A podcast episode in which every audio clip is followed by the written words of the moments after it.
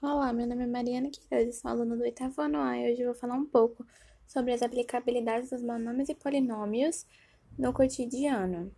Os monômios são, to são toda expressão algébrica inteira representada por apenas um número ou variável ou por uma multiplicação de números variáveis. Os polinômios é uma expressão composta por dois ou mais monômios com existência de operações entre eles.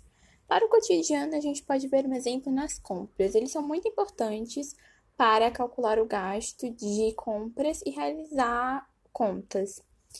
Vamos dizer então que Z são pizzas e C são hambúrgueres.